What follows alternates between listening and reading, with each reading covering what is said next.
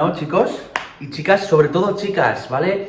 Este vídeo va dirigido sobre todo a las chicas o a los chicos, algunos chicos también que están desarrollando este problema, entre comillas, que ahora vamos a ir con él. Genera a veces tanto, tanta desconfianza en una o en uno mismo, ¿no? Eh, sobre todo en la sociedad actual, ¿vale? Y esto es algo muy importante. Ahora mucha gente me dirá, ¿qué más da tener celulitis? Tenemos que aceptarnos como somos. De acuerdo estoy. Pero cuando la celulitis supone un problema de salud por detrás, es algo que tenemos que mejorar. Y además, si tenemos ese bonus track de mejorar el físico y el aspecto, qué mejor, ¿no? Estamos hablando de un problema en el cual pasa a la mayor parte de las mujeres, ¿vale? De este mundo. En alguna fase de nuestra vida siempre vamos a tener celulitis. Sea por lo que sea, sea por estrés, sea por la menstruación. Al fin y al cabo, las hormonas de la mujer están hechas para que antes o después se desarrollen este tipo de problemas, entre comillas. ¿Y por qué entre comillas? Porque tenemos que aceptar, lo primero, tiene que haber un proceso de aceptación. Va a haber un momento de nuestra vida en el que desarrollemos este problema, ¿vale? Si quieres, si lo aceptas, que tienes, pero aún así quieres mejorarlo porque te vas a sentir mejor, hay un problema. No te sientes bien con ello. Quiero mejorarlo. Quiero ser coherente con lo que pienso y lo que quiero obtener, ¿vale? Y por lo tanto, gracias a esa conciencia de que hay un problema y a esa coherencia con mis pensamientos, voy a ejercer algo, voy a ejercer acciones, voy a estar motivada o motivado para mejorar este problema. Lo primero de todo, lo primero de todo y a tener en cuenta es la masa muscular. Tenemos que tener en cuenta que son tejidos los cuales se han arrugado, por así decirlo, hay una mala circulación, no hay masa muscular debajo y por tanto se crea un mix entre grasa, retención de líquidos, mala circulación y ahí es cuando se crea esa celulitis. Creamos masa muscular de manera localizada, sobre todo en el glúteo, debajo del glúteo, los femorales, podremos conseguir también mejorar el, riego sanguíneo, mejorar esa masa muscular localizada y por tanto que la capacidad para crearse esa celulitis sea mucho menor.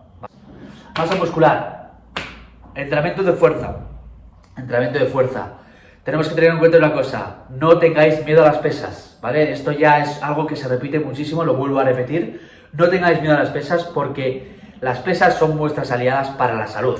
La masa muscular es salud. Entonces, mantener esos entrenamientos de fuerza a nuestros niveles es importante.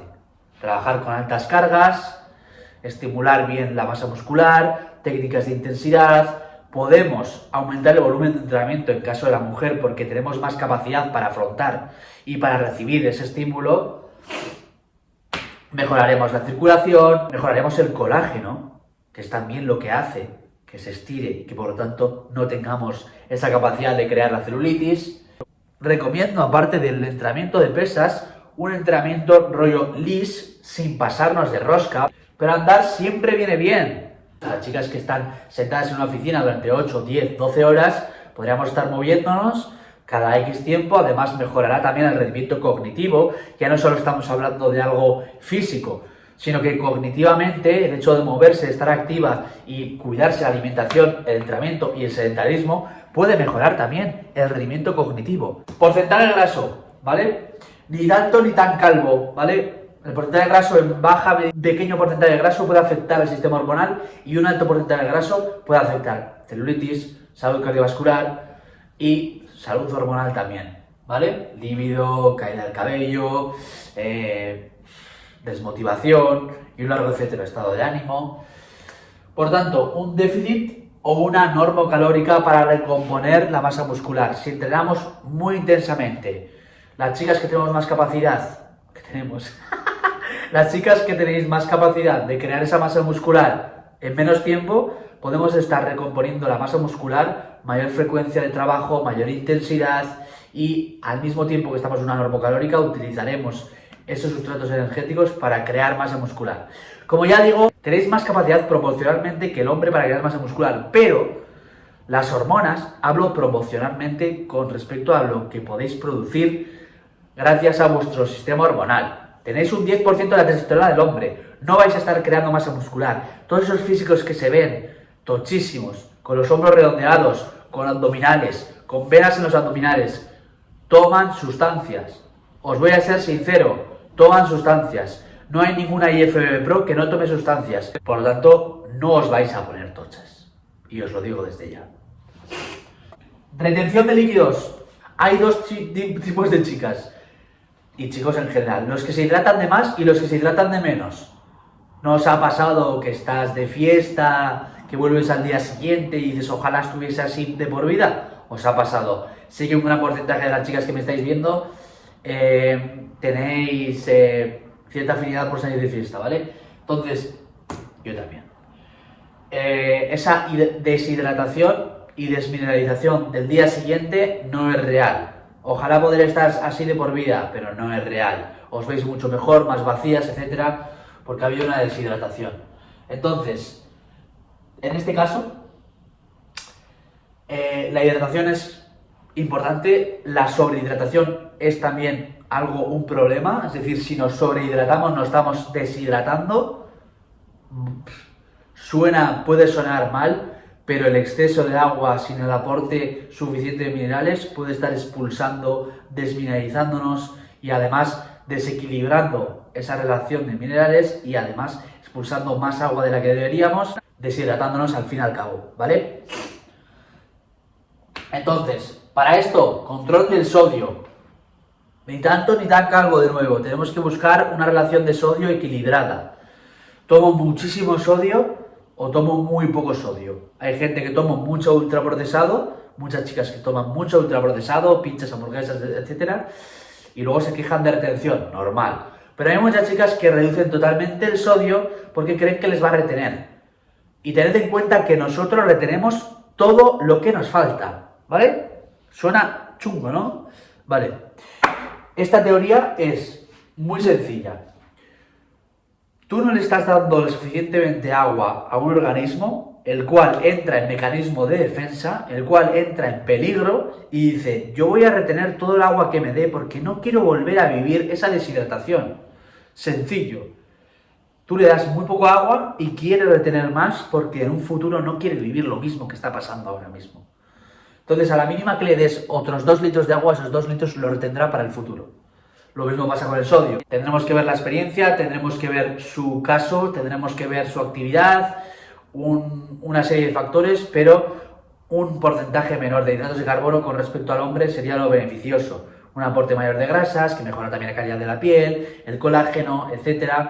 Y además no sois tan eficientes metabólicamente para utilizar esos hidratos de carbono como combustible, al igual que el hombre, por el sistema hormonal, por la masa muscular, por la capacidad de, la actividad y del esfuerzo, y un largo etcétera. Minerales, importante para la retención de líquidos. ¿Es importante el sodio? Sí, pero es importante también los demás de minerales. Si aportamos más sodio del que deberíamos, estamos desregulándonos en cuanto a los minerales. Ultraprocesados, gran cantidad de sodio, baja cantidad de minerales. Entonces es normal que te retengas. Siempre hay que tener una relación de 4, 1, 0,5. ¿Vale? 4, 1, 0,5 hace referencia a 4 de sodio, 1 de potasio y 0,5 de calcio y magnesio. Así, grosso modo. No vamos a calcularlo ni mucho menos, no vamos a ser extremistas, pero si cogemos una comida real, comida no procesada, comida que sea, que sea fresca y además le aportamos una pizca de sal en cada comida, estaremos aportando esta cantidad de minerales.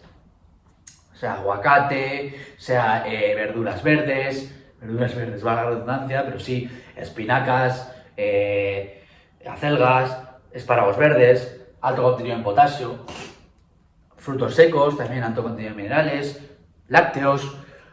Una dieta variada, fresca y con alimentos de procedencia de calidad va a aportarnos esta relación, sin ningún tipo de problema. Calidad de la piel, colágeno, ¿vale? Importante, como ya digo, lo que forma esta celulitis es la calidad de la piel, el colágeno el porcentaje de graso, la masa muscular, la circulación, la retención de líquidos, ¿vale? Son factores los cuales tenemos que controlar. Calidad de la piel, forma de colágeno, importante antioxidante como la vitamina C, que forma el colágeno. EAAs, aminoácidos esenciales. El colágeno es un aminoácido. Entonces, Los aminoácidos esenciales pueden estimular esa producción de colágeno, ¿vale? Minerales, como ya digo, como el potasio, magnesio y calcio en forma de comida real o si tenemos que suplementarnos, nos suplementaremos. En este caso también tendrá que ver con la circulación, ¿vale? Que ya explicaré. Que ya explicaré más adelante.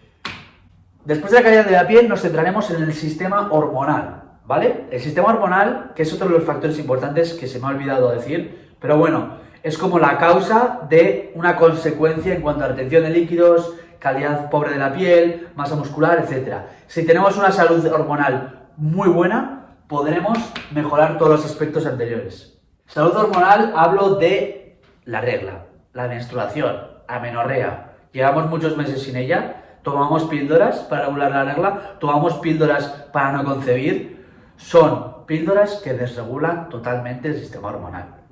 Que lo regulan, pero que al mismo tiempo lo están desregulando. Por tanto, esos cambios hormonales pueden empeorar la calidad de la piel, la retención de líquidos, el porcentaje de graso, la masa muscular y, por tanto, crear esa celulitis. Entonces, tendríamos que ver analíticas, estradiol, estrógeno, menstruación, cuando hay una menstruación, el estrógeno se eleva, ¿vale? Antes de la menstruación, el estrógeno se eleva y es lo que conlleva a que se lleve ese proceso de la menstruación. Podemos entrar en muchos detalles, pero tenéis un vídeo al respecto de qué dieta utilizar dependiendo del ciclo menstrual o dependiendo de la fase del ciclo menstrual. Pero bueno, el estrógeno, cuando se eleva el estrógeno, tenemos retención de líquidos. Es normal. O sea, tanto en el hombre como en la mujer. Un hombre que produce estrógenos por la testosterona porque tiene mucho estrés o porque no tiene masa muscular o porque tiene mucho porcentaje de graso o porque es así de genética, está creando un entorno de retención de líquidos, creación de grasa, estado de ánimo pobre. Entonces es normal, por eso nos, por eso las chicas antes de la regla es algo totalmente normal, totalmente verídico, que bajan el estado de ánimo, están más sensibles, están más apáticas, eso es normal, porque el estrógeno sube, ¿vale? Entonces, es algo que es aceptación. Es que aceptar que posiblemente tengamos más tendencia a crear esa celulitis. Pero si hay una salud hormonal, si hay una regulación de la menstruación mensualmente, y si además tenemos unas analíticas impecables, y si además no tenemos mucho cortisol que puede afectar a nuestras analíticas, porque el cortisol, explicaba el otro día a una chica, el cortisol para que lo entendáis, antes de poder afrontar ese estrés, tenemos que saber cómo puede afectar a nuestro cuerpo para poder afrontarlo con más motivación. El cortisol es una hormona totalmente esencial en el cuerpo. Si no, nos daríamos un golpe y nos moriríamos de la inflamación. ¿Vale? Pero es que ese estrés que está creando ese cortisol, si es demasiado elevado, el cortisol se eleva a tal punto en el cual producimos esa glucosa por todas las vías posibles. Porque para afrontar ese estrés necesitamos glucosa, sea mental o sea físico. Entonces, cuando se crea una neoglucogénesis, que es una creación de glucosa nueva, neoglucogénesis, por cualquier tipo de vía, que suelen ser los aminoácidos, cuando se crea esa glucosa por los aminoácidos, estamos posiblemente reduciendo ese porcentaje de masa muscular, aumentando el porcentaje graso, empeorando la sensibilidad a la insulina y el sistema hormonal en general. Y por lo tanto, más capacidad para crear ese problema de celulitis. Entonces es importante, sobre todo para la inflamación, como ya eh, relacionándolo con el cortisol, sensibilidad a la insulina y control del cortisol, neoglucogénico. Perdemos masa muscular, perdemos colágeno también y porque es un aminoácido, recordad. Entonces utilizamos el, el colágeno para producir esa glucosa. Está todo relacionado. Y la sensibilidad a la insulina, cuanto mayor sensibilidad a la insulina, menos glicación y menos rigidez en la piel. ¿Vale? Y en el colágeno. Entonces, inflamación, cortisol eliminado, mejorar la sensibilidad a la insulina. ¿Qué podemos hacer aquí? Reducir, como ya digo, el porcentaje de hidratos de carbono, seleccionar alimentos no procesados, mejorar también la calidad de vida en cuanto a aumento de los pasos, en cuanto a movimientos, sedentarismo, aumentar la masa muscular sin tener miedo y aumentar también esos entrenamientos de fuerza, reducir el cortisol, dormir correctamente, vivir según los biorritmos y eso en conjunto, estamos hablando de pautas las cuales puedes tomarlo al 60% o al 80% o al 100%. Esto no se trata de extremismo, se trata de obtener ciertos hábitos que te van a hacer sentir mejor, que te van a hacer mejorar tu día a día y que por lo tanto y en consiguiente te van a hacer mejorar físicamente. Luego tenemos otros dos puntos, los cuales tratamos las toxinas y la circulación en conjunto, ¿vale? Para mejorar, tenemos que tener en cuenta que el colágeno y la rigidez de la piel también se rige por la liberación de toxinas que tenga el cuerpo, el alcohol, el tabaco, empeora este tipo de procesos. Antioxidantes como el NAC, que puede estimular esa potenciación del de, eh, el antioxidante más potente que es el glutatión, para la inflamación también tendríamos la cúrcuma, la pimienta y por lo tanto también mejorar, en este caso, la celulitis. Aporte de agua, hidratación, como ya hemos comentado anteriormente, para liberar esas toxinas también. Y circulación, para mejorar la circulación, aparte del movimiento, aparte de la retención de líquidos, la reducción también de la retención de líquidos, la mejora del sistema hormonal, estaríamos hablando de un aporte de suplementación en forma de arginina citrulina para mejorar ese flujo sanguíneo y daflón, que son bioflavonoides, básicamente. El daflón está compuesto por flavonoides, los cuales pueden mejorar en sí la liberación de toxinas y además mejorar la circulación en general. ¿Vale? Eh, es una puta locura todo lo que he explicado ahora mismo. Son muchos suplementos y es para ir al 200%. Podemos prescindir de ellos siempre y cuando tengamos en cuenta masa muscular, porcentaje graso, retención de líquidos, colágeno, calidad de la piel, salud hormonal y reducir la inflamación y la sensibilidad de la insulina. Muy potente. Y bueno, chicas, esto es todo lo que os puedo aportar sobre la celulitis. Es mucho, es denso. He hablado sobre muchos aspectos, ¿vale? Pero quiero que lo entendáis, quiero que me preguntéis cualquier cosa